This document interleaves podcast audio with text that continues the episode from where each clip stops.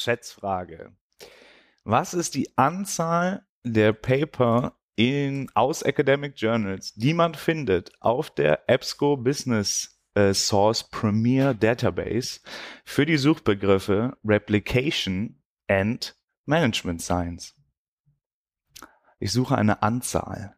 Ich ähm, sage 56.000. Okay. Ich sag ähm, 4800. Okay. Susanne? 2358. Oh Mist, ich bin voll falsch geprimed von der letzten Frage, wo ich die alle total unterschätzt habe. Sehr gut. Ähm, ja, herzlich willkommen zur neuen Folge Desk Reject, äh, einer ganz besonderen Folge, weil wir uns langsam äh, die akademische ähm, Karriereleiter nach oben arbeiten und heute einen Gast haben, der bereits Tenja hat, äh, Professor Susanne Fiedler. Äh, und bevor wir sie vorstellen, stellen wir uns kurz vor, äh, das Desk Reject Team. Und zwar heute dabei Sofal, Didi? Und Sascha. und Boris. Susanne, magst du dich vorstellen? Ja, hi. Ähm, ich bin Susanne Fiedler. Ich bin seit 1.2. an der WU im Department Strategy and Innovation als äh, Professorin für Business und Psychology und leite nebenbei noch eine Forschungsgruppe am Max-Planck-Institut zur Erforschung von äh, Economic Cognition, also die kognitiven Prozesse von ökonomischen Entscheidungen. Sehr cool. Das heißt, äh, Naturwissenschaft, äh, Literaturwissenschaften, wissen sowieso immer zwangsweise Liter äh, und heute Psychologie. Also wir werden auch thematisch und von den Forschungshintergründen breiter. Das gefällt mir sehr gut. Das wird den Standardnutzern gefallen. Bitte? Das wird den Standardnutzern gefallen. Ja, genau, die sich immer beschweren, das ist immer sehr WU-zentrisch, da kommen wir jetzt heute nicht drum rum. Gut, äh, Susanne, ich habe dich gegoogelt und dann habe ich geschaut, was deine äh, größten Publications sind äh, und bei dem einen schlackern einem ziemlich die Ohren, äh, weil wir da, glaube ich, bei über, was haben wir uns, über 2000 äh, einzelne Zitationen für ein Paper sind. Was war das für ein Paper? Ja, wir haben vor einer Weile ein großes Reproducibility-Projekt gestartet, wo wir einfach 100 Fachpublikationen aus dem Bereich Psychologie versucht haben zu replizieren, um rauszufinden, wie belastbar ist das eigentlich, was wir da so in unserer Fachliteratur haben. Und das Ding hat ganz schön für Furore gesorgt und entsprechend zitiert das jetzt jeder, der entweder zeigen will, dass es okay ist, dass er einen Effekt nicht gefunden hat, oder der zeigen will, dass es wichtig ist, dass er das Experiment nochmal macht. Es gibt offensichtlich viele Motivationen, aus denen man das Papier zitieren kann. Entsprechend äh, ist, hat das meinen Haarindex ganz schön hochgetrieben. Kannst Bist du da vielleicht, Ja. Sorry, Nee, bisschen, nee, nee, du, Sophie. kannst du da vielleicht ein bisschen Hintergrundinformationen äh, geben? Wie kam es zu diesem Paper? Wie viele wart ihr? Ähm, und wie kommt man drauf, so ein, so ein Riesending zu starten?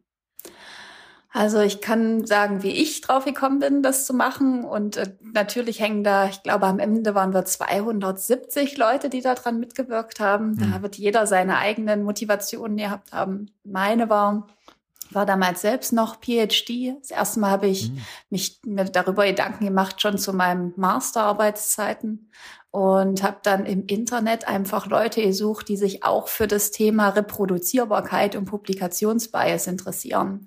Und damals war das einfach nicht so super publik und äh, hip als Thema, nicht wie heute oder in den letzten zehn Jahren. Da hat das etwas Aufwind bekommen. Dementsprechend war es leichter, eine Gruppe zu identifizieren von damals noch irgendwie vier Leuten, die sich überlegt haben, sie würden gerne so eine Plattform aufsetzen, auf der man Daten speichern kann und wo man rep äh, rep äh, reproduzierbare Forschung generiert. Also Replikation im ersten Schritt erstmal. Das Open Science Framework. Und die habe ich angeschrieben. Das war damals noch so eine Google-Gruppe, also mit den fünf Leuten. Und dann haben wir via Schneeballsystem einfach immer mehr Leute rekrutiert, die Bock hatten, daran mitzuwirken. Oh, Weil die Experimente mussten gemacht werden. Dafür braucht es sowohl finanzielle als auch menschliche Ressourcen. Und ähm, da steckt echt extrem viel Arbeit drin, die alle Leute im Grunde das waren meistens sozusagen Hobby-Replikationen, weil keiner von denen hat das professionell damals überhaupt in Erwägung gezogen. Replikation war halt was, was mal schwer untergekriegt hat. Also mhm. hat man das nur im Rahmen seiner eigenen Forschung gemacht, aber dass man was repliziert von jemand anderem und das dann als eigenständigen Beitrag erlebt hat, war super selten. Also haben wir damals angefangen, Kollegen anzuschreiben und die haben Kollegen angeschrieben. Hey, hast nicht Lust, da mitzumachen? Wir wollen einfach mal schätzen, wie reproduzierbar das ist. Hier, ich habe gesehen, du hast ein Papier, das ist so ähnlich wie dieses hier, da scheinst du Expertise zu haben. Oder ich weiß, du hast einen Eye-Tracker. Wir haben hier drei Eye-Tracking-Experimente. Könntest du dir nicht vorstellen, das ähm, einfach in deinem Labor mal laufen zu lassen? Und gegen Ende war es dann tatsächlich auch so, dass die äh, Kollegen aus den USA Gelder akquiriert hatten über die Arnold Foundation, so dass die einzelnen Leute auch äh, Finanzierung für beispielsweise die Bezahlung von Versuchspersonen über diese Plattform kriegen konnten, so dass es nicht mehr nur alles privat finanziert war. Ich wollte, ich, ich will da gar nicht zu, zu, zu lange über das eine Paper reden, aber ich ich habe mir das ein bisschen äh, angeguckt und was mir sofort geschossen ist, ist, wie ist das eigentlich mit so vielen Leuten zusammenzuarbeiten? Also Halbtraum. Ich, ich, ich, ja, also ich, ich ist es für mich unvorstellbar. Ich finde schon, also ich stelle mir schon mit mit drei Co-Autoren ähm, herausfordernd vor, aber das würde mich mal interessieren. Ja, ich muss gestehen, also es hat, fand das hat mega Spaß gemacht, weil das hatte so eine, den Gefühl von einem Movement, ne, gar nicht so sehr mhm. von einer Arbeitsgruppe. Und alle waren ähm, und in unterschiedlichster Art halt einfach involviert.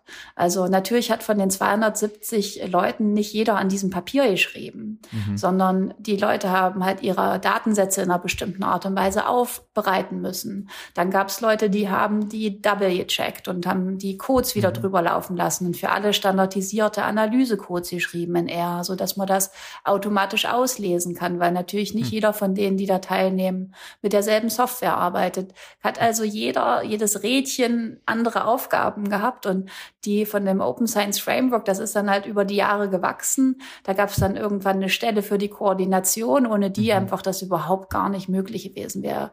Die hat dann einfach immer im Blick gehabt, wer, wer welches Papier fehlt noch, welcher Datensatz mhm. ist noch nicht da, was brauchen wir noch, ähm, wen muss ich jetzt mal natschen, dass er mal anfängt, die Daten zu erheben oder welcher Report ist noch nicht ordentlich genug geschrieben.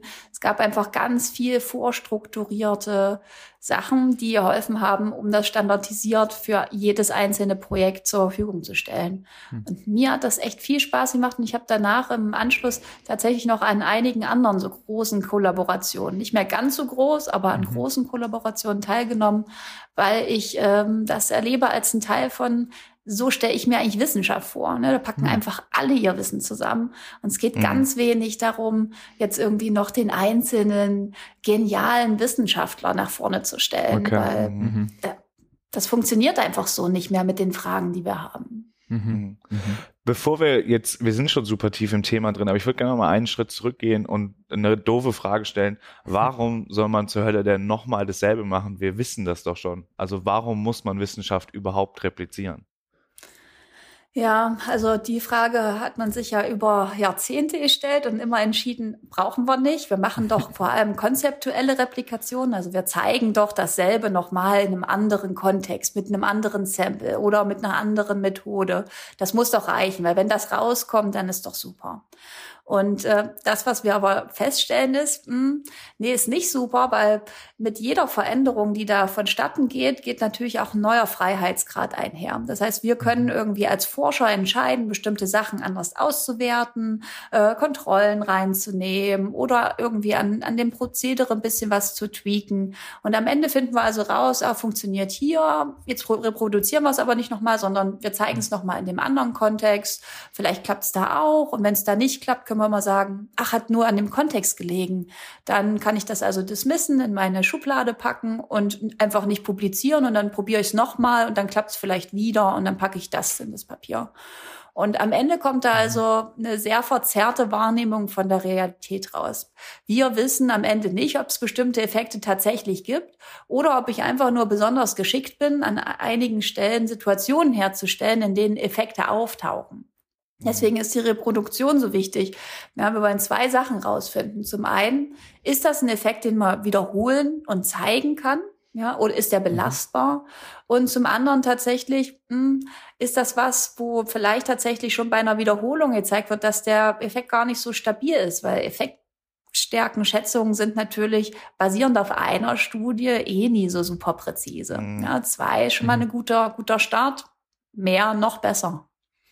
Mhm. Du hast eine ziemlich äh, kritische Position dir gegenüber als Wissenschaftlerin und ich glaube, mhm. das braucht Mut, äh, mhm. wie viele Leute haben denn diesen Mut? Wie groß ist dieses Movement, wie du das nennst, mittlerweile? Und ähm, als zweite Frage auch, stoßt ihr regelmäßig auf Kritik und Resistenz? Hm. Das hat sich über die Zeit sehr verändert. Also im Moment ist es riesig. Ne? Da, also es gibt eigentlich in der Psychologie keinen Studierenden und auch also keinen Mitarbeiter mehr, der nicht weiß, was die äh, Replikationskrise oder mhm. Open Science Movement ist. Das ist in den letzten zehn Jahren hat sich das sehr verändert. Ich gebe ja selbst so Workshops zum Thema und bin also viel durch Europa gereist und habe dazu dann einfach so ein bis zwei Tages-Workshops durchgeführt. Und da bin ich häufiger auf Leute gestoffen, die einfach gar keine Idee davon hatten, warum das wichtig ist oder wer das, wer das angestoßen hat oder wie wir jetzt weiter verfahren mhm. sollen. Und für die war das immer total, weiß ich nicht, äh, sagen wir mal, lebensverändern, Wissenschaftslebensverändern. So ist das heute auf keinen Fall mehr. Ja, ich kann nirgendwo mhm. hinkommen in eine Diskussion oder auf ein Symposium und da sitzen Leute, die haben keine Ahnung davon. Gibt Leute, die sind weniger begeistert davon als andere, aber die Praxisen, Praxisen setzen sich einfach durch. Unsere größte Fachgemeinschaft, die Deutsche Gesellschaft für Psychologie, die organisiert alle deutschsprachigen Psychologen, die zum Beispiel haben dazu einfach ein Standing. Ne? Die sind jetzt beispielsweise dem äh, deutschen Netzwerk für Reproduzierbarkeit beigetreten, mit mhm. der Mission, das voranzutreiben. Das heißt, da gibt es irgendwie gerade gar keinen Weg drumherum mehr und ich kann schlecht schätzen, wer Teil des Movements ist, weil ich glauben würde, dass jeder, der empirisch arbeitet, Teil dieses Movements sein sollte und sein muss, weil es eine Art und Weise ist, Methoden anzuwenden. Ja, das ist keine Einstellungssache. Das ist einfach, ja, das braucht man, um was Solides zu produzieren. Hm. Ich hätte eine Frage ja. zu, also aus der PhD-Perspektive ist natürlich spannend, ähm, wie war das damals? Also ich weiß nicht, wenn du als Supervisor hattest, ähm, er oder sie hat das unterstützt, hat einfach gesagt, mach das mal oder hat dich, ähm, oder war das komplett eigenständig, dieses wie war das? Und als zweite Frage auch, wie war das Gefühl, ins Büro zu kommen, damals als PhD, dann wie das größer geworden ist, also von dieser kleinen Gruppe dann gewachsen ist? Ja, war tatsächlich ähm, war für mich eine sehr strange Zeit und bin heute noch sehr dankbar meinem damaligen PhD-Supervisor gegenüber, der mir einfach da jede Freiheit gelassen hat, mich damit sowohl mhm. zu beschäftigen, als auch mich damit in ihn und mich damit in die Kritik zu bringen, weil mhm. am Anfang war mhm. natürlich die Resonanz nicht nur positiv. Mhm. Und ich bin da ja ursprünglich zugekommen, weil ich habe eine Masterarbeit geschrieben und da zeigte sich in den Daten einfach äh, ein krasser äh, ja, Publikationsbias. Das heißt, bestimmte mhm. Studien sind nicht mit derselben Wahrscheinlichkeit publiziert worden wie andere. Also beispielsweise habe ich mir angeguckt, in welcher Art und Weise Rosozialität einen Einfluss auf tatsächliches Verhalten in ähm, Gemeinschaftsgutproblemen sich auswirkt. Ja, und da kommt also raus, wir gucken uns einen Moderator an und es gibt keinen Unterschied zwischen Situationen, in denen ich mehrfach mit einer Person interagiere oder nur einmal. So, und jeder, der irgendwie logisch darüber nachdenkt oder von der Theorie kommt, würde sagen, nee, da muss es einen Unterschied geben. Mhm. Ja, aber Meta-Analyse sagt nein. Und dann guckt man sich die Daten an und sieht, ach krass, ja, die einen haben halt einfach nur die positiven Sachen publiziert und die negativen Befunde sind einfach nicht in die Literatur reingekommen und bei dem anderen ist der Effekt so groß, dass es jede Studie reingeschafft hat. Hm. Also fällt der Moderationseffekt weg. Ja, und wir schließen völlig falsche Schlüsse. Und das ist der Ursprung mhm. für mein Interesse im Grunde gewesen. Und mein damaliger Betreuer der Masterarbeit, der sagte dann immer, ey, man muss einfach die Psychologie zumachen. Ja, das ist, das kann nicht wahr sein. Ja, es ist doch nichts ist belastbar. Alles ist nur Publication Bias. Ja, und dann hört man das auch auf den Konferenzen immer. Ja, na mhm. klar, das, das repliziert natürlich nicht. Das weiß man ja.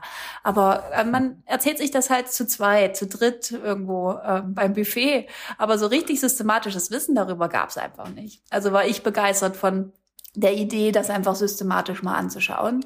Und ähm, ich glaube, mein PhD-Supervisor damals, Andreas Glöckner, der meinte, ja, das ist ja ganz interessant. Nee, das kannst du schon mal machen ja, auch ist ja auch gut so internationale Netzwerke und so. Ja? Und dass das dann so ein Riesending werden würde, damit hatte ich natürlich auch nicht gerechnet, mhm. weil, ach, wir sind mal hier zu fünft auf einer Google Group und gucken mal, wer noch Bock hat mitzumachen. Mhm. Was ist überhaupt eine Google Group? ich weiß es auch nicht. Ja, ähm, aber es also ist schon. War, war auf jeden Fall eine sehr interessante Zeit, die sich einfach, das hat sich wegentwickelt dann einfach so. Das ist immer größer geworden. Ja. Aber ich finde es überraschend, weil ich glaube, wenn ich jetzt so, ähm, ich stelle mir bei meiner Professorin vor, ich würde einfach eine Kernannahme unseres Feldes nehmen und dann so sagen, ja, ich weiß nicht, ich glaube das nicht wirklich. Ich sagen zwar alle so, dass das schon so machbar ist, aber ich mache das jetzt einmal anders und wir wird ja schon überraschen, wie sie reagiert oder generell. Also jetzt bist ja du auch in der Position. Ähm, jetzt nehme ich natürlich an, okay, wenn deine PhDs kommen und sie sagen, sie möchten was auf den Kopf stellen, dass du offen bist. Aber wie ist das bei, wie siehst du es bei anderen? Also jetzt wechselst du ja in die Wirtschaftswissenschaften stärker. Glaubst du, da ist ähm, diese Offenheit auch da? Ja, bin ich mal gespannt. Also ich habe das ja ein paar Mal jetzt hier testet im Rahmen zum Beispiel des PhD-Seminars oder jetzt auch in anderen Kontexten. Und es löst offensichtlich extremen Stress aus, darüber zu reden. Und äh, das ist natürlich ja. was, äh, das ich mag eigentlich keinen Stress auslösen. Gleichzeitig brauchst den wahrscheinlich, damit man sich damit auseinandersetzt. Und ähm, ich bin tatsächlich, ja, ich bin so ein bisschen sitze ich da zwischen den Stühlen. Einerseits denke ich, diesen Stress sollten eigentlich nicht die Jungwissenschaftler tragen müssen. Vor allem nicht allein. Ja, weil das ist im Moment die Einflugschneise. Wir verändern Methodentrainings und Einsichten und wissenschaftstheoretische Ansichten und versuchen da also bessere, im Grunde Ausbildung zu machen, um im Nachhinein nicht irgendwas verändern zu müssen, sondern einfach Leute machen das jetzt halt einfach richtig. Gleichzeitig gibt es halt immer noch die äh, Leute, die also schon seit Jahren äh, publizieren und entsprechende Publikationspraktiken haben, die man jetzt aufwecken muss und sagen muss, na, wer weiß, wie belastbar das ist, was ihr die letzten Jahrzehnte so fabriziert habt wäre eigentlich mhm. ganz gut, wenn man mal anfängt, das anders zu machen. Und das ist einfach ein schrittweiser und sehr, sehr zäher Prozess, wenn ich den einfach aus der Psychologie betrachte die Veränderungen, die kamen alle bottom-up. Ne? Das sind Grassroot Initiatives gewesen. Es gibt viele Unis, an denen solche Open Science ähm, Komitees jetzt gibt oder Gruppen mhm. und äh, die wirklich also Veränderungen anstoßen, indem die beispielsweise bei sowas anfangen, wie wir verändern einfach mal, was das PhD-Agreement ist. Ja, das, da werden halt bestimmte Sachen reingeschrieben. Oder die Studierenden fordern das ein und sagen, wir wollen darüber was wissen, packt das bitte ins Curriculum. Und darüber sind super viele Veränderungen gekommen. Die anderen Dinge, die wir versucht haben anzustoßen, die eher so von oben kommen, ist halt, wir haben Journals angeschrieben und ich glaube, mittlerweile sind es irgendwie 280 oder so, die beispielsweise Raum geben für Replikation ja, oder hm. äh, registrierte Reports, wo man halt vorab, bevor man die Daten überhaupt hat, einen Publication Agreement erhält. Also die sagen zu, dass sie dein Papier publizieren, ohne die Daten zu kennen. Nur mit deiner Forschungsfrage, mit der Methode, mit den mhm. Hypothesen, so dass es einfach nicht mehr diesen Bias gibt äh, hinsichtlich dessen, dass hm, da kommt jetzt was Spannendes raus. Na, dann publiziere ich es. Aber wenn das nicht rauskommt, obwohl die Frage spannend und super sauber gemacht ist, dann kriegst du das Papier nicht unter ja, um einfach solchen Selektionseffekten entgegenzuwirken.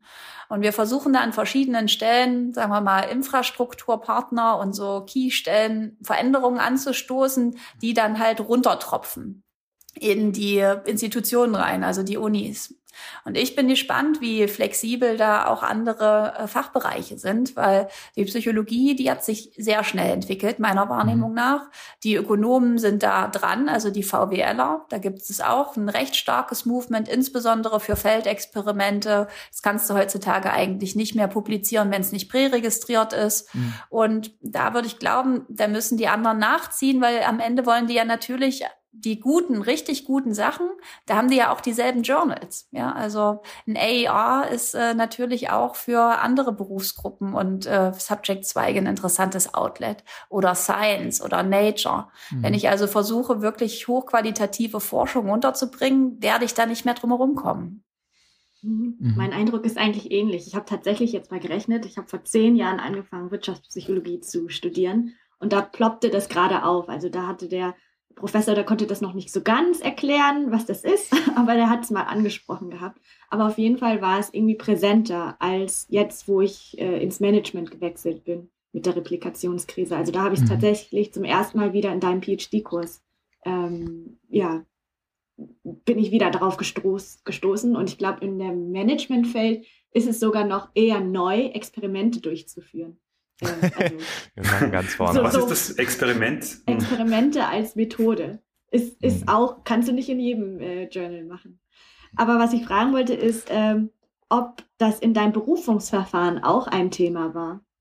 Also wurdest du darauf angesprochen? War das irgendwie also ich drücke das ja eben aufs Auge, ohne dass er fragt. Von daher wurde da auf jeden Fall drüber gesprochen. ähm, wir haben da vor allem auch drüber geredet, in welcher Art und Weise das irgendwie passungsmäßig an die WU passt. Und ich habe da mit der Rektorin drüber geredet, was ich glaube, was es für eine Stelle brauchen könnte, ne, die beispielsweise so eine Unterstützung leisten kann. Es gibt ja dieses tolle Methodenzentrum an der WU, die ja mhm. sowieso schon äh, sehr gute Arbeit leisten hinsichtlich von Unterstützung von sowohl Studierenden als auch Forschern bei empirischen Arbeiten. Und die organisieren ja schon einiges hinsichtlich Open Science, Präregistrierung, Replikation mhm. oder Sustainable Working im Sinne von ähm, beispielsweise Air, Markdown Sachen, die man äh, dafür nutzen könnte. Und mhm. da war also in unseren Berufungsverhandlungen gab es Gespräche darüber, ob es vielleicht einfach generell eine Stelle braucht für zum Beispiel Wissenschaftsintegrität und Open Science, die mhm. also Möglichkeiten schafft, tatsächlich solchen Support für Forscher zu leisten. Und ich bin ja Gründungsmitglied vom äh, deutschen Reproduzierbarkeitsnetzwerk, also die German Reproducibility Network. Und wir werden was sehr ähnliches auch in Österreich jetzt starten. Und da versuchen wir einfach ganz klar die, die Stakeholder, die davon betroffen sind, das sind Fachgemeinschaften, Universitäten, Verlage, ja, Forschungsförderer, alle an einen Tisch zu bekommen, um Änderungen anzustoßen, die halt nicht mehr nur über die junge Generation, die da sehr, sehr gute Arbeit geleistet hat bis hierher, aber die nicht einfach den gesamten Burden schultern sollten, äh, anzustoßen. Und von daher würde ich hoffen, dass da die WU auch eine zentrale Rolle Rolle spielen wird. Das wird sich jetzt die nächsten Monate herausstellen, wie offen die dafür sind. Cool.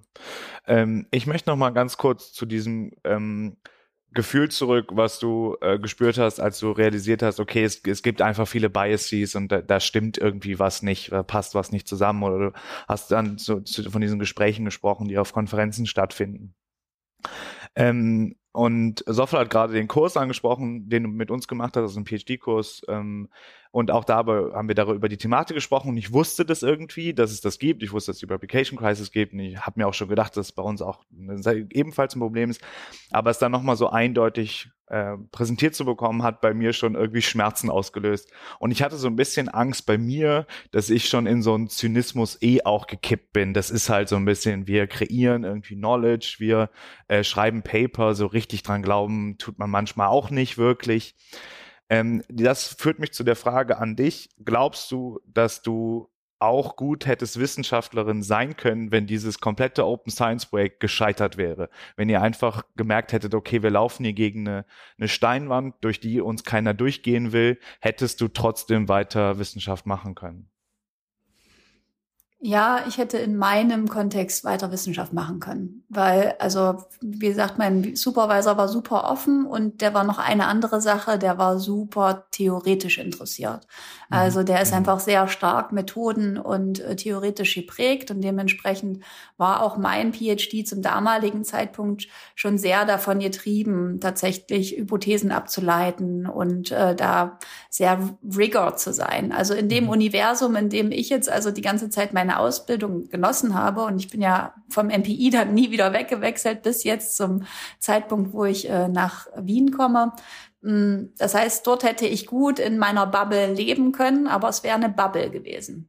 Ja, und ich bin sehr froh, dass es das nicht mehr ist, sondern dass das einfach eine Collective Action geworden ist und alle möglichen und unmöglichen Leute da ihre Beiträge schon zu geleistet haben, so dass es sich heute nicht mehr anfühlt wie irgendwie äh, das kleine gallische Dorf, sondern mhm. tatsächlich einfach wir als empirisch arbeitende Forscher wir können das einfach gut machen. Wir haben da gute Einsichten, wie man das besser machen kann. Und es geht jetzt nicht mehr darum, drauf zu zeigen, ey, ist alles irgendwie voll schlecht, sondern wir mhm. sind schon an einem, an einem Punkt angekommen, wo es darum geht, zu überlegen, ob die eine Maßnahme besser ist als die andere.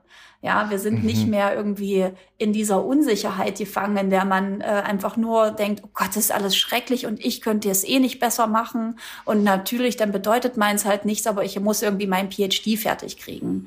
Sondern es gibt irgendwie mittlerweile so viele gute Vorschläge, wie man den Prozess anders strukturiert, damit man nicht selber in diese Fallen tappt und dabei trotzdem äh, wirklich gut publizieren als auch äh, natürlich ein PhD zu Ende bringen kann.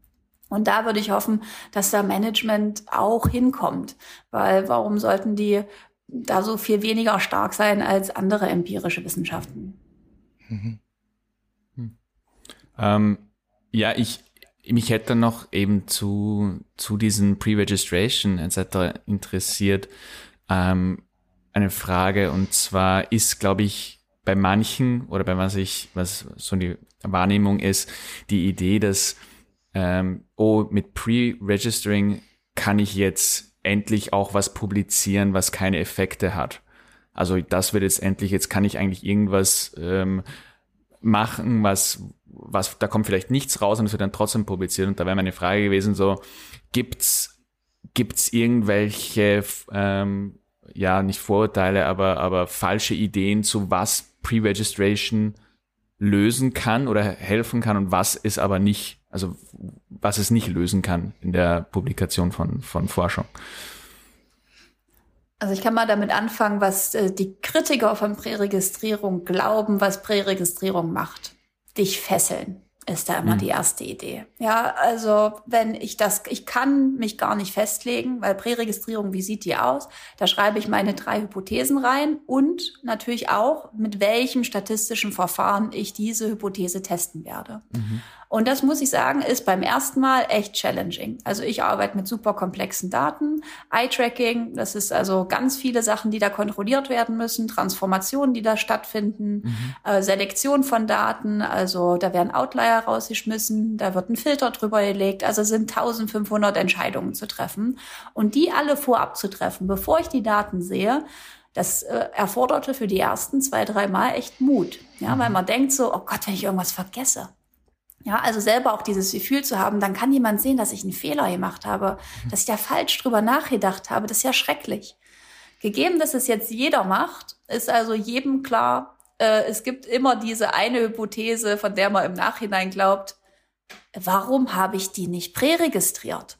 Ja, die, die man vergessen hat. Oder warum habe ich diese Kontrollvariable nicht in meine Analyse mit reingeschrieben? Mhm. Und das ist einfach kein Problem. Präregistrierungen sind nicht dafür da, dich als Forscher zu fesseln, sondern sie sind dafür da, zu zeigen, an welcher Stelle andere Entscheidungen im Laufe des Prozesses dazugekommen sind. Das heißt, wenn mir auffällt, mh, hm, Jetzt habe ich hier irgendwie ein Tobit-Modell angenommen für meine Analyse, aber die Verteilung meiner Daten, die lässt eigentlich das gar nicht zu. Jetzt nehme ich halt eine andere Analyse, mhm. muss ich halt einfach nur hinschreiben. Es geht um Transparenz, ja, nicht um Fesseln.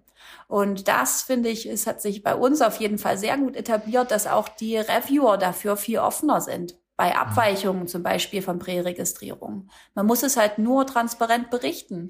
Weil eine Sache, die natürlich jetzt blöd aufstößt, ist, wenn man versucht, irgendwelche Befunde unter den Teppich zu kehren im Supplement oder so. Mhm. Weil man hat sie jetzt präregistriert, aber berichten möchte man sie eigentlich nicht. Das geht nicht mehr.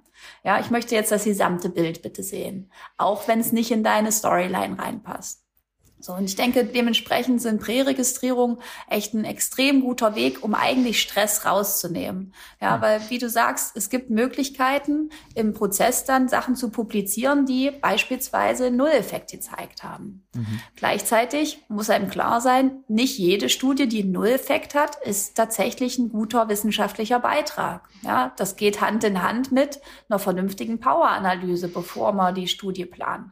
Weil mhm. wenn ich von vornherein nicht genügend Leute rekrutiere, um eigentlich einen soliden Null-Effekt zeigen zu können, sondern nur so viele, dass ich bestimmte, sagen wir mal, Effektgrößen ausschließen kann, die aber immer noch relevant wären, dann ist natürlich auch nachvollziehbar, dass man diese Studie vielleicht trotzdem nicht los wird. Ja, weil dann ist nämlich der Null-Effekt nicht interessant, den man da zeigt, weil der hm. könnte auch einfach nur daran liegen, dass man zu wenig Leute hat.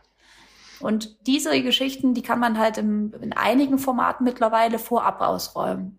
Also diese Registered Reports, über die ich da spreche, wo man also vorab, bevor man die Daten erhebt, schon das Review-Verfahren ansetzt, die fragen bei sowas nach und die sagen einem dann, hm. ey, nee, hier guck mal, dafür reichen eure Leute gar nicht, um dann tatsächlich solide Null-Effekt zu zeigen. Hm. Da müsst ihr schon noch mal oben drauflegen. Mhm. Führt Präregistration zu mehr oder weniger Publikationen eigentlich? Aus deiner Sicht oder für dich?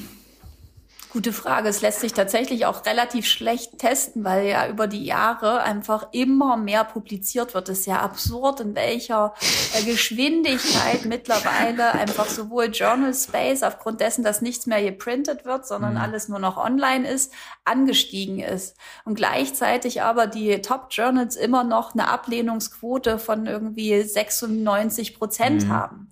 Ja, also da gibt es also offensichtlich einen riesigen Markt an Leuten, die produzieren, produzieren, produzieren. Und äh, eine meiner Hoffnungen wäre tatsächlich, dass wir uns irgendwann mal wieder mehr qualitativ auf, sagen wir mal, die Publikation einigen.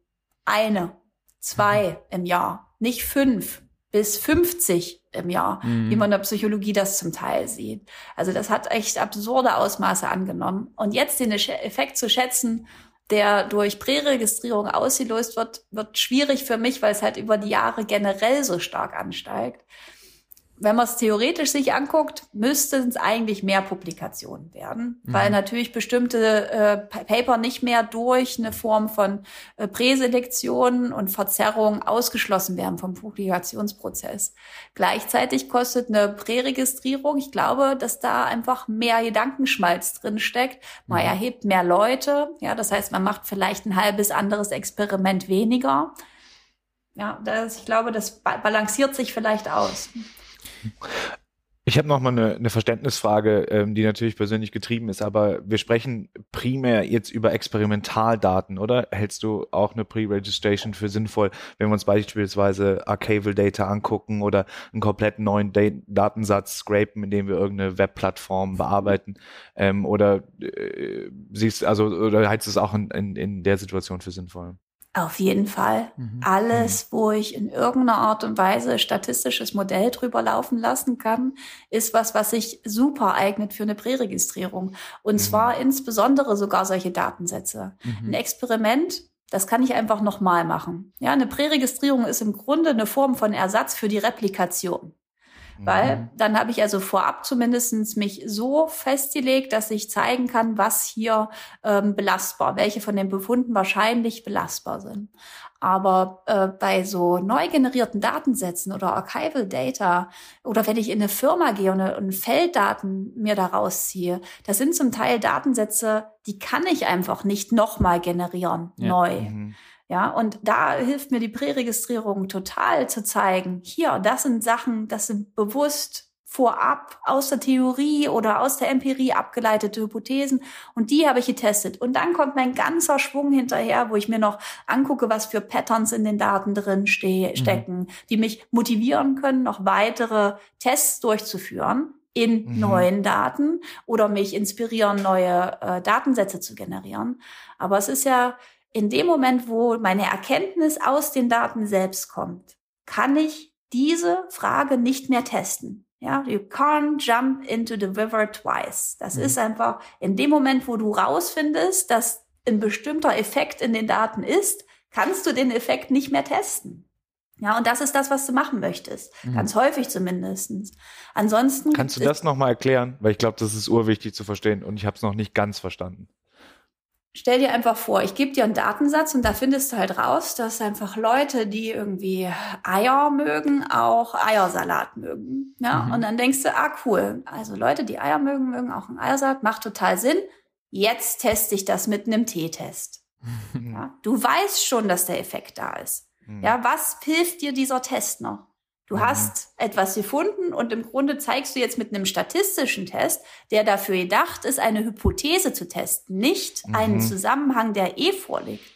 Ja, mhm. und dementsprechend ist es Augenwischerei. In der Psychologie gibt es dafür diesen geflügelten Begriff der Hypothesizing after the results are known.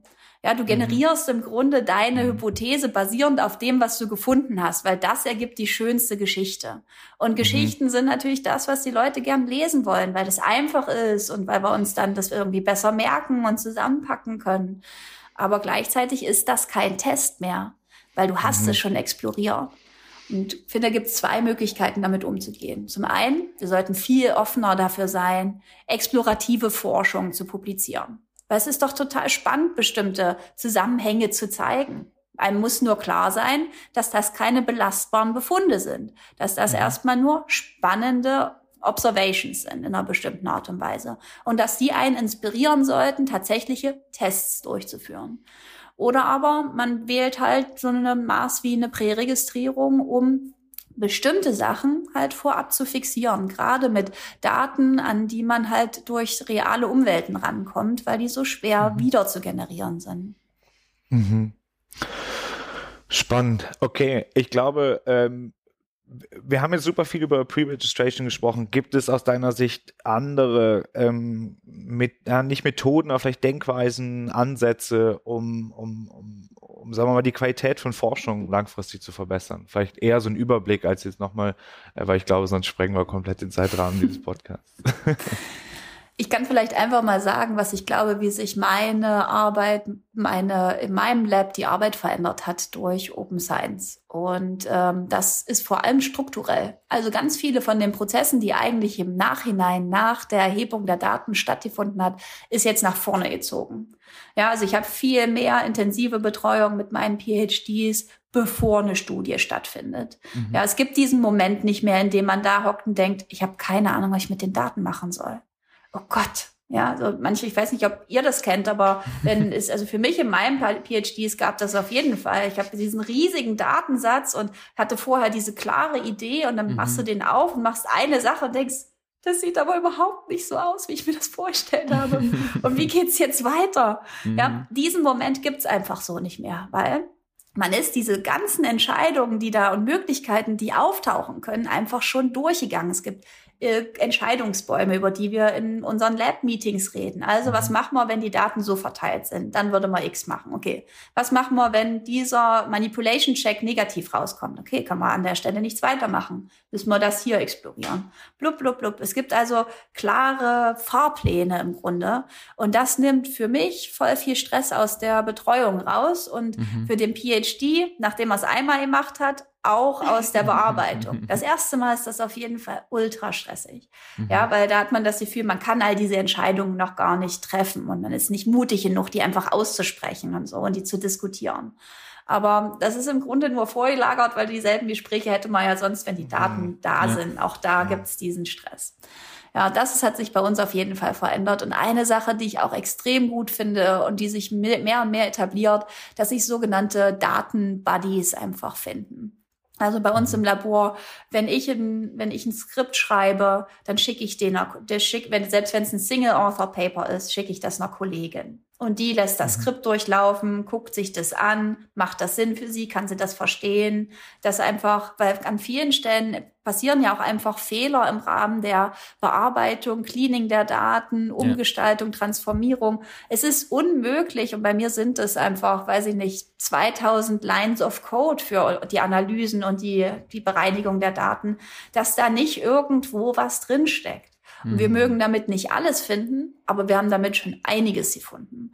Und mhm. damit offen umzugehen, dass einfach kein Skript fehlerfrei ist, sondern da eine andere Haltung zuzubekommen, mhm. ist für uns ein Riesenschritt gewesen. Mhm. Auch der nimmt wieder Stress raus, weil was habe ich als PhD gedacht? Oh Gott, hoffentlich macht niemals jemand dieses Skript auf.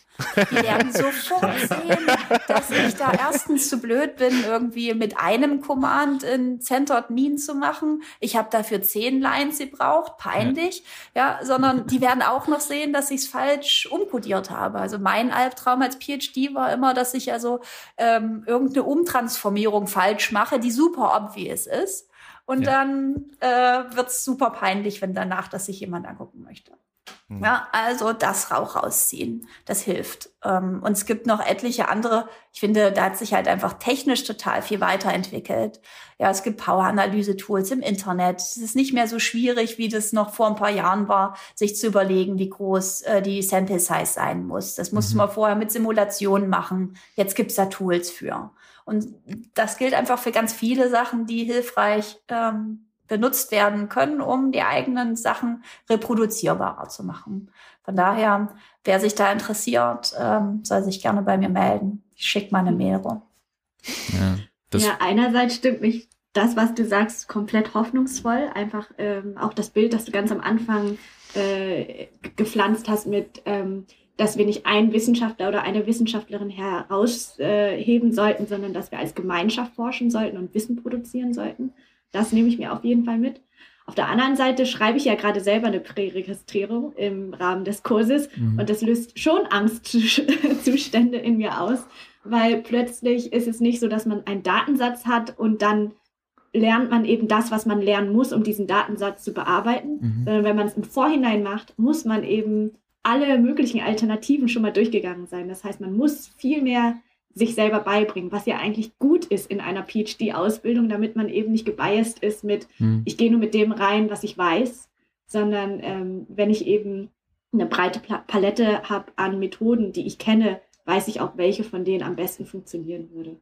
Äh, ja, es ist ein ja. zweischneidiges Schwert. Ausnahmsweise ja, ja, mal ein zweischneidiges. ja. Ja, ich, also ich kenne dein Gefühl. Ich habe das, äh, ich erlebe das immer wieder bei meinen eigenen PhD-Studenten, dass das stressig ist. Aber ich kann dir sagen, es ist wirklich ein Zeiteffekt. Du machst das einmal, du machst es das, das zweite Mal und es ist schon super anders. Weil sei mal ehrlich, was mache ich in meiner Forschung? Die Sachen, die ich mir da angucke, die Daten, wie die aussehen, die, die mhm. bleiben ähnlich. Das heißt, ganz viele von den Entscheidungen, die du jetzt alle zum allerersten Mal treffen musst, werden gleich bleiben.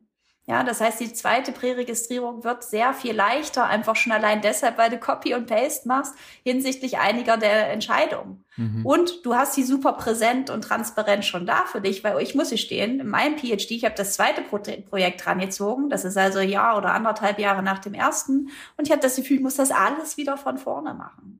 Ja, und mhm. alles wieder neu erdenken. Und vor allem nicht nur in einem neuen Projekt, sondern wenn mich einer über das alte Projekt gefragt hat, sechs Monate nachdem ich den Datensatz zugemacht habe, hatte ich keine Erinnerung mehr daran, völlige Amnesie, warum ich bestimmte Entscheidungen so getroffen habe, wie ich mhm. sie getroffen habe. Warum ist der mhm. Outlier rausgefallen?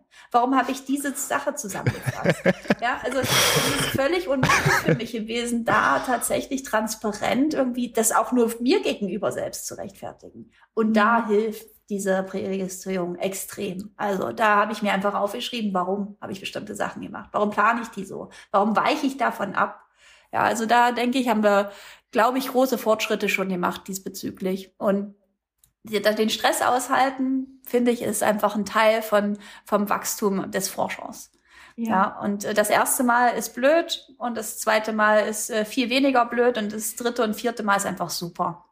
Ja, das heißt, macht mir einfach Spaß. Alle, alle in der Forschung bleiben. Ja. und das idealistische Software sagt eh so, ja, das ist genau das, äh, was ein PhD eigentlich auch ausmacht oder Wissenschaftler, Wissenschaftlerinnen eigentlich ausmachen sollte. Voll. Ähm, ja. Und was auch sehr inspirierend ist, ist eben, dass man von anderen ProfessorInnen dann auch die, ähm, ja, die Notizen eigentlich offen einsichtbar, äh, einsehbar sind und dass man da mal stöbern kann und sieht, okay, ähm, man muss einfach Entscheidungen treffen und dann auch sehen kann, wie diese Entscheidungen getroffen wurden. Also es ist auch ein Lerneffekt. Total. Ja. Es ja. ist, es ist ja auch, finde ich, Teil des, ähm, Teil des Problems oder Teil der größten Angst unter, unter PhDs, wenn man halt eine fertige Science oder Academy of Management Paper liest und dann sich einfach denkt, wow, dass es sind einfach so klare Gedanken und dieser Mensch hat einfach so klar gewusst, jede Entscheidung und dann hat er das so runtergeschrieben, der hat sich an den Tisch gesetzt und dann ist er zwei Tage später ist er aufgestanden und dann stand dieser Academy Management da und ich sitz hier und, und guck mir da an meine Daten oder was weiß ich und schreibe meine Hypothesen zum fünften Mal um, ich krieg das nie hin. Und eigentlich so wenn es das alles pre-registered wird, dann würde man im besten Fall, also im schönsten Fall, würde man so sehen, oha, das hat ja ganz, also da ist ja ordentlich was passiert, aber ähm, irgendwie ist es nachvollziehbar, warum dann die Entscheidungen getroffen worden sind. Also so. Ja. Ja, ja, es wird so ein bisschen der Vorhang weggezogen, ne? Mhm. Von jemandem. Zwar, also ich finde das ganz interessant. Gibt natürlich ein paar Kollegen in der Psychologie, die auch heute noch anders darüber nachdenken, weil die glauben, dass beispielsweise Daten nur ein schöner Rhetoric Device sind. Ne? Also mhm. die Daten sind eigentlich nur da, meine Story, die ich eh im Kopf habe, zu untermalen. Mhm. Und wenn das die Art und Weise ist, über Wissenschaft nachzudenken, dann ist natürlich auch Präregistrierung völlig egal. Ja, mhm. dann geht's nur darum, dass die Story besonders schön das, ist. Das klingt nach Malen nach Zahlen. So, ich verbinde ja, die genau. Zahlen und da kommt das Bild raus. Ich habe mir das theoretisch so überlegt und jetzt zeige ich euch Daten, die das halt, aus denen ich das auch rauskitzeln konnte. Mhm. Und das ist natürlich die Form von Papieren, habe ich einfach über viele, viele Jahre gelesen und ich dachte, boah, genial, genial einfach. Was die sich alles gedacht haben. Ich meine, ihr müsst euch vorstellen, ich glaube, es sind 97 Prozent aller Papiere in der Psychologie bis zum bestimmten Zeitpunkt, jetzt stimmt es nicht mehr, ja, aber bis 2010 ähm, sind positive Bestätigungen der formulierten Hypothesen. Ja. Sollte das korrekt sein, wären wir einfach wahnsinnig gute Hellseher und ich sollte wirklich was anderes mit meinem Leben machen, als Papiere zu produzieren, sondern ich sollte Lottozahlen vorhersagen oder andere Sachen machen, mit denen ich extrem viel Kohle verdienen kann. Ja, wer diese Form von Einsicht hat, der sollte was anderes tun. Und alleine das sollte einem zu denken geben. Na, und ich glaube, da kann man bei Management mal ganz kurz reingucken, wie oft die daneben liegen. Und das ist ein ganz gutes Maß ah. dafür, wie viel da rumgemauschelt wird, damit das auch rauskommt, was man vorab oder aber auch im Nachhinein erst sich gedacht hat. Nee, also ich glaube, ich spreche für alle, dass das im Management absolut kein Problem ist. Also. ja, ja, Die, die Manager, ja, die sind da sicher die, sehr. Und das finde ich tatsächlich bei Management nochmal einen Tacken. Deswegen könnte eigentlich der Call for Action auch von der anderen Seite kommen. Ja, weil ihr macht ja voll die anwendungsbezogenen Sachen. Also Sachen, von denen man hoffen würde, dass die tatsächlich Veränderungen außerhalb des Labors anstoßen. Das würde ich nicht über jedes äh, psychologische Papier behaupten. Da geht es ganz häufig auch um Grundlagen und äh, einfach generell Grundlagenerkenntnisse. Und das heißt, eigentlich kann auch der Praktiker, der sollte eigentlich sagen, wieso gibt's hier keine Replikation? Ja, mhm. warum ist das nicht belastbar? Warum wird hier nicht präregistriert? Ich möchte das in meiner Firma einführen, aber es ist völlig unklar, ob, ich, ob das in irgendeiner Art und Weise greifbar oder nachvollziehbar oder halt tatsächlich reproduzierbar ist. Und das ist natürlich schon, das könnte eine andere, das könnte sozusagen eine andere Einflugschneise sein für die Open Science Praktiken. Ich glaube, man nimmt da halt an, dass Manager auch Managementforschung lesen. Das ist, glaube ich, nochmal ein anderes also Problem. Also das ist, also das ist das, da müssten wir mal ganz woanders anfangen. Aber ja, okay. ja, es, es, es stimmt, es stimmt wirklich. Super also. spannendes Thema. Ich glaube, du merkst auch äh, anhand unserer Reaktion, dass es äh, natürlich uns alle auch betrifft, was ich, was ich sehr cool finde. Und ich hoffe sehr, dass das Thema jetzt auch bei unserer HörerInnen nochmal zu Gedanken führt und vielleicht ähm, sich weiter mit dem Thema auszusetzen. Ich möchte die letzten ein, zwei Minuten vielleicht doch noch nutzen. Hast du vielleicht noch so ein, zwei absolute bahnbrechende Tipps? Die uns endlich helfen, äh, richtig tolle ForscherInnen zu werden. Also gibt es vielleicht noch so Sachen, die sich vielleicht dir erst später erschlossen haben, wo du denkst, okay, das ähm, hätte ich gerne auch schon ähm, im PhD gewusst. Ja. Oder ähm, ist es ähm, einfach harte Arbeit? Bitte sag mir nicht, bitte nicht. Harte Arbeit äh, ich sagte, es ist harte Arbeit, aber harte Arbeit ist es immer. Also auch ja. ihr und jeder andere PhD macht einfach harte Arbeit. Auch jetzt, äh, auch ohne, dass man diese Praktiken damit integriert. Das, was äh, Open Science von einem einfordert, ist, dass man den Prozess verändert und damit bestimmte Arbeitsanteile nach vorne zieht und dafür fallen die hinten weg. Also man sitzt einfach nie mehr vorm leeren Blatt Papier, weil es gibt immer eine Präregistrierung. Ja, das ist, muss man sagen, also so ein Gamechanger für mich fürs Schreiben. Mhm. Weil da muss ich sagen, habe ich mich immer extrem schwer getan. Die Daten sind jetzt da. Ich habe da schon dreimal eine Präsentation drüber gehalten. Um ehrlich zu sein, das ist der Moment, wo mein Interesse erlischt, weil ich weiß ja jetzt, was rauskommt. Ich habe es schon mal erzählt. Ja. Das interessiert mich also, Und entsprechend, dieses Problem gibt es einfach nicht mehr, weil die Hälfte des Papiers steht ja im Grunde schon. Mhm. Ja, ich musste die Literatur zusammenfassen, um die Präregistrierung zu machen. Ich habe die Methode aufgeschrieben, weil die steckt in der Präregistrierung. Und ich habe auch schon drei Sätze darüber geschrieben, wie die Analyse auszusehen hat. Jetzt geht es eigentlich nur noch um den Fun-Part, sobald die Daten da sind, nämlich einen schönen Graphen basteln. Das ist das, was ich am liebsten mache. ähm, oder eine coole, coole Tabelle, Regressionstabelle, in der man das irgendwie gut nachvollziehen kann. Und das ist, das ist ein Gamechanger für mich, fürs Schreiben. Einfach ist ein viel besserer Prozess. Aber da muss man natürlich auch der Typ für sein. Für andere wird das vielleicht nicht so wahnsinnig viel ändern. Mhm. Für mich war das super. Eine andere Sache, die ich ähm, auf jeden Fall in meinem PhD mehr genutzt hätte oder haben wollen, ist diese äh, Data Buddy-Geschichte. Also das hätte einfach mhm. viel Stress rausgenommen. Sich den zu suchen und da gemeinsam so einen Pakt einzugehen, dass man das füreinander macht das ist, also, das ist für mich super wichtig und extrem hilfreich. Und eine andere Sache ist äh, die Veränderung von unseren Lab-Meetings. Also wenn jemand eine Forschungsidee vorstellt, dann ist es jetzt nicht darum zu sagen, das ist eine tolle Idee, super. Nee, ich denke, das wird ganz viele Leute interessieren, sondern es ist explizit die Aufforderung zu sagen, was ist, wenn das Ergebnis nicht so rauskommt, wie du das jetzt vorhersagst? Was bedeutet das dann? Ah, müssten wir da vielleicht noch eine zusätzliche Variable erheben, um eine positive Kontrolle zu machen. Was ist, wenn man beispielsweise sich interessiert für, ob Manager irgendeine Form von ähm, Wahrscheinlichkeit haben, bestimmten Entscheidungsfehlern zu unterliegen. Und jetzt kommt raus bei den drei Entscheidungsfehlern, die man sich da anguckt, da sind die, haben die nicht. Ja, aber das kann natürlich einfach heißen, dass das äh, schlecht gewählte Entscheidungsfehler sind, weil die in dem Kontext nicht funktionieren. Was muss ich eigentlich als Kontrolle mit dabei haben oder als mhm. Baseline? Und dadurch, dass man da so kritisch drauf guckt und immer auch darüber nachdenkt, wie erklärst du Ergebnisse, die nicht so sind, wie du sie dir ursprünglich vorstellst, ähm, verändert sich zumindestens bei uns ganz oft das Design. Da kommt noch mal ein Fragebogen dazu, da wird was umgestellt, einfach um genau diese Form von Aussagen im Nachhinein treffen zu können. Und das ist auch ein Gamechanger für mich gewesen. Ja, ähm, gibt sicher noch viele Sachen, an die ich jetzt gerade nicht denke.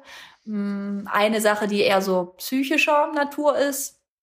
Ich glaube, man muss sich einfach nicht mehr so alleine fühlen. Mhm. Weil ganz häufig das zumindest in meiner Erinnerung das Gefühl als PhD war, ich kann das nicht. Andere können das viel besser, die haben viel bessere Ideen. Mhm. Ja, hier, bestimmt habe ich das Design falsch gemacht. Bestimmt ist die Art und Weise, wie ich das Experiment aufsetze oder wie ich an den Datensatz rangehe, ist sicher falsch. Einfach. Und deswegen kommt nichts raus. Nee, Antwort ist, kommt wahrscheinlich bei den meisten Leuten nichts raus. Sie sagen es dir bloß nicht.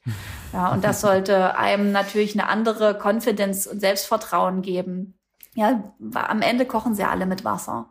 Und das heißt nicht, dass bestimmte Leute nicht besser sind als andere. Da gibt's Heterogenität, völlig klar. Aber einige Dinge, die wir da gesehen haben, das ist ein bisschen wie ein Instagram-Account. Ne? Man sieht halt immer nur die schönen Sachen. gut. Sehr gut. Unsere junge Zielgruppe noch am Ende komplett eingeholt. So, Academy of Management ist das Instagram von, von unseren Management-Forschern. Ja. das ist gut. Klasse. Okay, super. Vielen Dank für das Gespräch. Äh, hat mir sehr viel Spaß gemacht. Jetzt kommt ja die Abmoderation. Moment, da muss ich jetzt ähm, nochmal nachgucken. In the meantime, äh, Open Call, wer, wer mein Data Buddy sein will, ähm, nur, ja. so bei mir, bei mir melden. Ich habe ganz viel Data und ganz wenig Zeit, Buddy zu sein, aber ich das ist schon der richtige Ansatz. Don't oversell yourself. Aber Boris, du musst noch die Schätzfrage auch auflösen, gell? Die kommt auch noch, genau. Das Problem ist mir natürlich wieder krankes schlecht vorbereitet. Lösen wir erstmal die, Schätzfrage auf. Jeder sagt nochmal, wieder ruft sich nochmal ins Gedächtnis, äh, was seine Zahlen waren. 56.000. Damit lagst du natürlich krank drüber, aber es ist stimmt, äh, du hast dich wahrscheinlich, warst geprimed noch von unserer letzten Diskussion. Die anderen wissen es noch? So halbwegs. Ja, ich 4600 oder 800 habe ich, glaube ich, gesagt. Nein, nein, du hast was nee, anderes. Nee. Du warst bei 5000 äh, something. Und ich habe, glaube ich, die Hälfte von dem genommen, was du hattest. So halbwegs. Und ich habe einfach das, äh, die Spanne sehr weit gemacht mit ja. Alex, äh, mit Sascha auf 56. Es sind 750 which is wow. kind of good. Und man, man muss aber auch sagen, ähm, ich habe jetzt nicht die einzelnen Ergebnisse durchgeklickt. Es waren doch Diskussionen auch zu zur Replication Crisis in, in Management. Ähm, aber ähm, sagen wir mal, es war eher ein, ein, ein erstes Saatkorn, was wir weiter gießen müssen. Voll gut. Ja. Diese ja, End Operator. Was, wo man anknüpfen kann, auf jeden Fall. Sehr gut. Ähm, ich muss ganz ehrlich sagen, ich finde die Abmoderation nicht. Das wieder unterstreicht meine absolute Pro Professionalität. Ich habe wirklich so viel Mühe gemacht, aber das habe ich jetzt. Ähm, ich, aber ich probiere es mal aus dem Kopf. Zuhören. Die Musik ist von Blue Dot Session. Ja. Äh, das Logo ist von Stefan Kadosch, Creative Prism. Äh, die, das ähm, die technische Management und Post-Production ist bei Alexander Staub. Ähm, und wir sollten, genau, und das mit den Instagram-Stuff hatten wir auch. Ähm, Schreibt uns gerne eine Bewertung, weil das hilft Schreibt uns genau. dabei. Und hält Alex dabei, äh, weiter Post-Production zu machen. Und wenn es nichts weiteres gibt, dann hören wir uns beim nächsten Mal. Vielen lieben Dank. ciao, ciao. Ciao. Ciao. Wow, danke, danke, so danke für die Abmoderation. Das war super solide. Das ist, ja, das ist, das mögen die Leute, das macht mich menschlich. Ich, ich nehme einfach, ich nehme einfach eine von einem anderen Podcast und schneide die einfach beinhart rein. Nein, ich habe gehört, dass die Leute das wirklich mögen. Ich kann mich gerade auch nicht einloggen, um das wieder zu öffnen. Das ist, oh. Tut mir leid, Alex, bitte hass mich nicht zu. Sehr. Oh Gott, ich Mein bin einfach, das ist Folge 25, ich bin schon in dieser Phase der Akzeptanz einfach. Also so die Phasen der Trauer. Es,